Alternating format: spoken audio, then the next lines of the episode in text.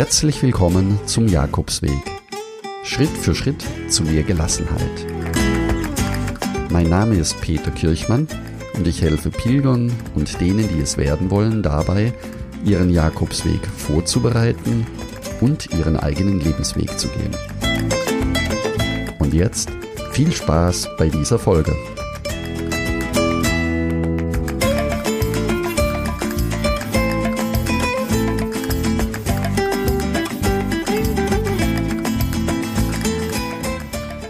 Ja, hallo und herzlich willkommen. Heute steigen wir gleich ein in die Pilgerfragen des Monats November 2022. Katrin schreibt, ich erhoffe mir von dir nützliche Informationen, wie ich das mit dem Pilgerweg angehen kann. Ob ich mich selbst um alles kümmere oder gegebenenfalls auf Buchungen der Unterkünfte durch ein Reiseunternehmen zurückgreifen, was meinst du? Tja, liebe Katrin, da habe ich eine ganz klare Meinung. Buche deine Unterkünfte unbedingt selber. Du musst sogar nicht unbedingt alles buchen, denn wenn du unterwegs flexibel sein möchtest, dich auf das Abenteuer Jakobsweg einlassen möchtest, dann ist es manchmal wirklich schön, wenn du spontan entscheiden kannst, ob du noch eine Ortschaft weiterlaufen möchten. Also sei mutig und Buche dir am besten den ersten und den zweiten Tag. Das ist zum Eingewöhnen ganz gut. Dann musst du nicht abends Angst haben um eine Unterkunft oder zu lange suchen. Das mache ich selbst auch immer. Aber danach, ab der dritten, vierten äh, Übernachtung, kannst du auch gerne spontan buchen. Vor allen Dingen dann, wenn du außerhalb der Sommerferien unterwegs bist. Das ist durchaus möglich. Und es ist, wie gesagt, so, dass der Weg dadurch viel spontaner wird und du viel flexibler auf dich und auf deinen eigenen Körper, auf deinen eigenen Rhythmus hören kannst. Ja, Katrin fragt weiter, wie komme ich hin und zurück?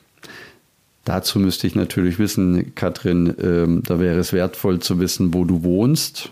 Also gehe ich jetzt einfach mal als Beispiel davon aus, du würdest in der Nähe von Frankfurt wohnen. Dann gibt es einen Flug, der von Frankfurt über Madrid nach Pamplona führt. Du möchtest den Camino Frances laufen. Von Pamplona kommst du entweder auf die französische Seite der Pyrenäen oder läufst eben an der französisch-spanischen Grenze oben auf dem Ibaneta-Platz los. Und das gleiche zurück, das heißt von Santiago über Madrid wieder zurück nach Frankfurt. Alternativ gibt es auch einen Zug, der über Paris führt. Und wenn du nachts den Zug nimmst, dann kannst du im Zug ein bisschen schlafen. Zumindest von Paris aus ist das möglich. In Paris musst du umsteigen von Frankfurt aus. Es ist also auch eine Anreise mit dem Zug möglich. Wie sieht es mit den Sprachkenntnissen aus? Wenn du Spanisch kannst, dann ist das natürlich ein Vorteil für dich. Wenn du kein Spanisch kannst, dann kannst du trotzdem beruhigt sein, denn die Spanier sind Pilger an, entlang der Pilgerrouten gewohnt und wissen meistens, wo der Schuh drückt. Also wenn du mit Händen und Füßen sprichst, die Sprache des Herzens und der Freundlichkeit, dann kommst du auch ohne Spanisch gut zurecht. Solltest du im April, Mai und über die ganze Saison durch den Camino laufen wollen, dann wirst du auch immer wieder auf Pilger treffen, die deine eigene Sprache sprechen. Also das geht auch. Also keine Angst vor Sprachkenntnissen oder vor fehlender Sprachkenntnis. Oder wenn du möchtest, kannst du auch gerne im Vorfeld ein paar Sätze Spanisch üben und lernen. Das gefällt den Spaniern besonders gut. Gibt es noch Corona-Einschränkungen? fragt Katrin. Corona-Einschränkungen gibt es in Spanien im Moment nicht mehr, beziehungsweise alle Herbergen, alle Unterkünfte haben sich schon längst an Corona und die Hygienevorschriften gewöhnt. Das merkt man, wenn man in alte Herbergen kommt und die Betten etwas weiter auseinander stehen wie normalerweise oder wenn kleine Plastikscheiben zwischen den Betten ähm, eingebaut wurden oder Holztrennungen. Der Jakobsweg oder die Unterkünfte entlang des Jakobsweges sind auf jeden Fall schon gut darauf vorbereitet. Und ob es im Frühjahr Corona-Einschränkungen gibt, das kann heute noch niemand beantworten. Ja, Katrin, ich hoffe, ich konnte dir deine Fragen beantworten und wünsche dir buen camino. Die nächste Frage kommt von Annika. Ja, Annika. Hallo Peter, ich würde gerne zu Weihnachten ein Pilgerbuch für 14 Tage Jakobsweg verschenken.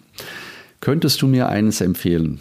Tja, liebe Annika, das ist eine Steilvorlage. Natürlich kann ich dir eins empfehlen. Und zwar vom Buen Camino Club wird es Anfang Dezember beziehungsweise am 10. Dezember ungefähr die, die Erstauflage des neuen Pilgertagebuchs geben. Das findest du auf dem Blog unter jakobsweg-lebensweg.de. Dort gleich auf der ersten Seite findest du viele Informationen.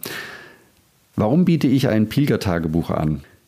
Über alle Jakobswege hinweg habe ich immer Tagebuch geschrieben in unterschiedlichen Notizheften, mal nur auf Papier, mal in einem dicken Buch. Und wenn ich heute die Tagebücher von mir durchblättere, dann kann ich immer schmunzeln, was ich alles erlebt habe. Und ich erinnere mich wirklich bildhaft an viele Dinge, die ich auf dem Jakobsweg kennenlernen durfte und deswegen weiß ich, wie wertvoll ein Pilgertagebuch sein kann. Was das Pilgertagebuch vom Buen Camino Club an Vorteilen hat, ist, dass meine ganze Erfahrung hier mit eingeflossen ist. Das heißt, auch für jeden einzelnen Pilgertag bekommst du einen kleinen Impuls, eine kleine Frage, einen kleinen Tipp, wie es auf deinem Camino leichter weitergehen kann. Und das Pilgertagebuch ist nicht für 14, sondern für 42 Tage ausgelegt, aus einem ganz besonderen Grund. Nicht nur, weil du damit auch den Camino Frances oder den Camino del Norte am Stück laufen kannst und auch notieren kannst, was du erlebt hast, sondern vor allen Dingen für diejenigen, die nur eine oder zwei Wochen unterwegs sind, ist es eine wunderbare Möglichkeit, auch nach dem Camino, also wenn du wieder zu Hause bist, Tagebuch weiterzuführen. Denn viele Pilger und Pilgerinnen fragen sich, wenn sie nach Hause kommen, wie lange dauert es, bis ich oder kann ich das, was ich auf dem Jakobsweg erlebt habe, in meinen Alltag integrieren. Und da sage ich aus eigener Erfahrung, ja, das kannst du und vor allen Dingen dann, wenn du das Tagebuch nach 14 Tagen oder nach einer Woche einfach weiterschreibst mit den ganzen Tipps und den ganzen Empfehlungen und so bleibt der Camino für dich lebendig. Und das, was du erlebt hast, kann in deinen Alltag dadurch wieder viel stärker einfließen. Also, es lohnt sich. Annika, jetzt habe ich lange gesprochen. Ich gebe dir den Tipp, hol dir das Pilgertagebuch vom Buen Camino Club. Du findest es auf der Webseite. Man kann es übrigens im Moment sogar schon vorbestellen. Also die Vorbestellungen sind angelaufen. Wenn du bis zum 15. Dezember vorbestellst, gibt es auch die Garantie, dass du es bis Weihnachten erhalten wirst. Die nächste Frage kommt von Thomas. Hallo Peter, danke für deine regelmäßigen Infos. Ich denke, Corona wird uns nach wie vor begleiten und darum wüsste ich sehr gerne, welche Herbergen sich durch reduzierte Bettenzahl darauf eingestellt haben. Vor Corona wurden ja manchmal das Maximum an Betten in einen Raum gestellt. Gibt es einen Reiseführer oder eine App, die speziell auf diesen Aspekt eingeht? Ja, lieber Thomas, das ist exakt die gleiche Antwort, die ich dir jetzt geben könnte wie gerade eben.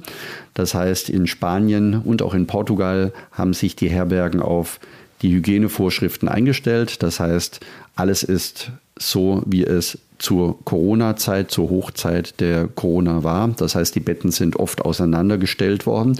Es sind Betten aus den Räumen getragen worden, sodass die Unterkunftsübernachtungsmöglichkeiten geringer geworden sind. Und es sind Trennwände aufgestellt worden. Die Bettwäsche ist umge rüstet worden, also oft in leider in Wegwerfbettwäsche, also in Einmalnutzung.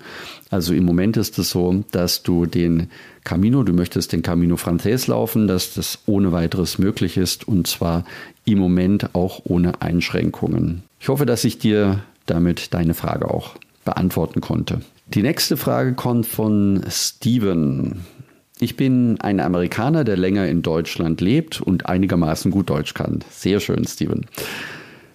Ich bereite mich auf den Jakobsweg von meiner Haustüre in Niederbayern bis Kap Finisterre vor. Ich erhoffe, von der Webseite Informationen über Etappen zu finden. Besonders hilfreich fand ich die Auflistung von den Etappen von München bis Lindau mit entsprechenden Karten. Ich könnte so etwas für den weiteren Streckenverlauf gut gebrauchen.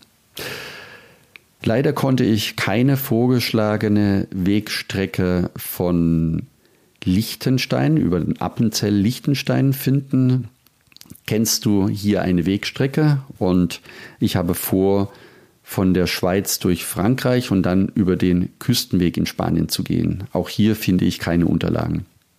Ja, Steven, der Münchner Jakobsweg ist etwas ganz Besonderes. Er führt durch, ja, durch den schönen Allgäu und dann bis zum Bodensee und von dort geht der Weg weiter über das Kloster Einsiedeln. Du findest entsprechende Wege. Ähm, auch im auch für die Jakobsweg Lebenswegseite wird der Weg durch die Schweiz noch einmal beschrieben. Ab Genf geht es dann durch Frankreich. Da habe ich eine sehr schöne Information erhalten, die du ebenfalls auf der Webseite dann abrufen kannst. Und zwar von den französischen Jakobsweg-Freunden, die genau diese Wegstrecke aufbereitet haben. Und zwar sind das die Jakobsweg-Freunde aus Frankreich, die den Pilgerweg von Genf bis Le Puy beschrieben haben. Einmal, der, einmal ein Weg, der durch Lyon führt und einer südlich von Lyon. Und die Pilgerführer sind sowohl auf Deutsch als auch auf Französisch. Du findest sie auf der Homepage der Jakobusfreunde von Ah, das ist, kann ich nicht aussprechen. Ich verlinke es unten in den äh, Show Notes. Dann kannst du dort dich informieren. Sehr schön aufgeschlüsselt. Man sieht den Weg. Du kannst den Weg auch dort runterladen und es gibt auch einige Tipps von den Jakobsweg-Freunden.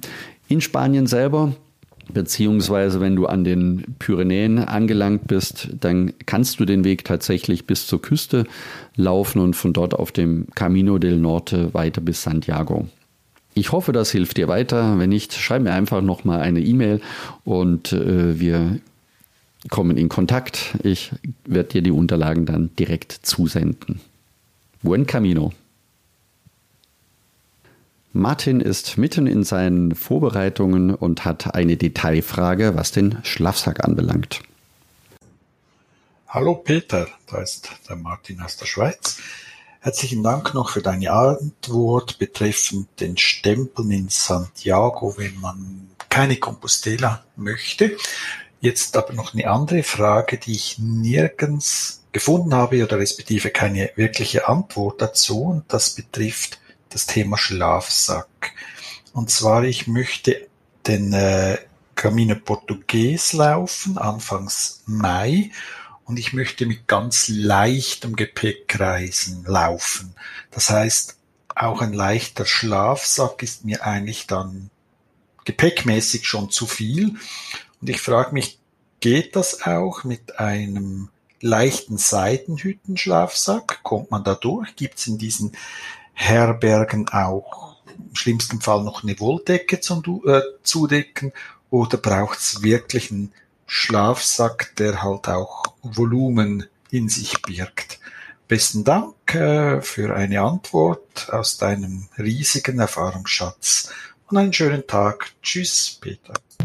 Ja, lieber Martin, ich bin den Jakobsweg selbst mit einem ganz leichten Baumwoll-Inlay, kann man schon fast sagen, gelaufen.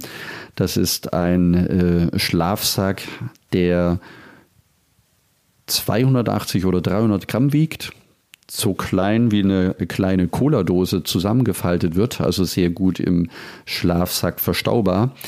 Ich habe die ein oder andere Nacht äh, gefroren und die beste Methode ist, sich nicht auf Decken in den Herbergen zu verlassen. Das ist seit Corona nicht immer so, dass du in einer Herberge auch automatisch eine Decke bekommen kannst.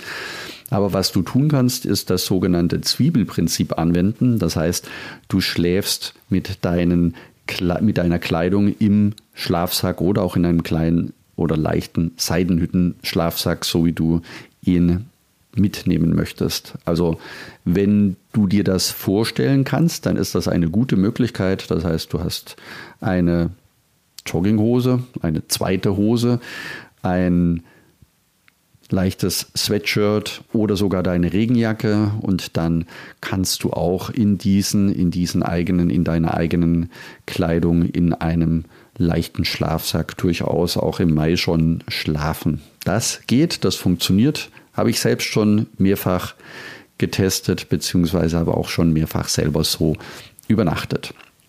Also ich würde dir auf jeden Fall einen leichten Schlafsack empfehlen. Der muss nicht gefüttert sein, es muss schon gar kein Daunenschlafsack sein. Dann lieber eben mit der eigenen Kleidung im Schlafsack nach dem Zwiebelprinzip schlafen.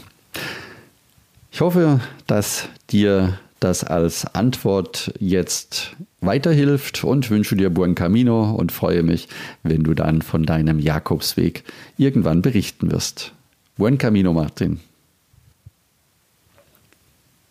Ja, und liebe Podcast-Hörerinnen, liebe Podcast-Hörer, wenn auch du von deiner Reise berichten möchtest, vom Jakobsweg, dann lade ich dich sehr gerne in den Podcast ein. Wir führen ein Interview durch über deine Erlebnisse und deine Erfahrungen von deinem Jakobsweg. Sende mir dazu einfach eine Sprachnachricht. Das findest du unten in den Show Notes. Also einfach nach dem Podcast kurz in die Informationen reinschauen.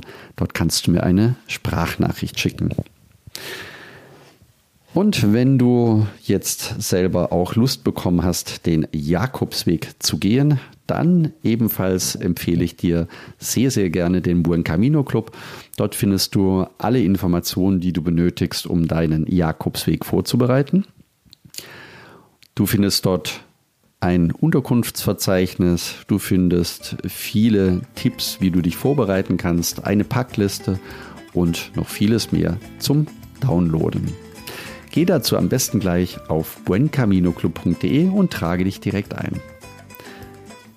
Jetzt wünsche ich dir noch einen schönen Sonntag, eine gute Woche und denke daran, du bist wunderbar. Buen Camino, dein Peter Kirchmann von Jakobsweg-lebensweg.de.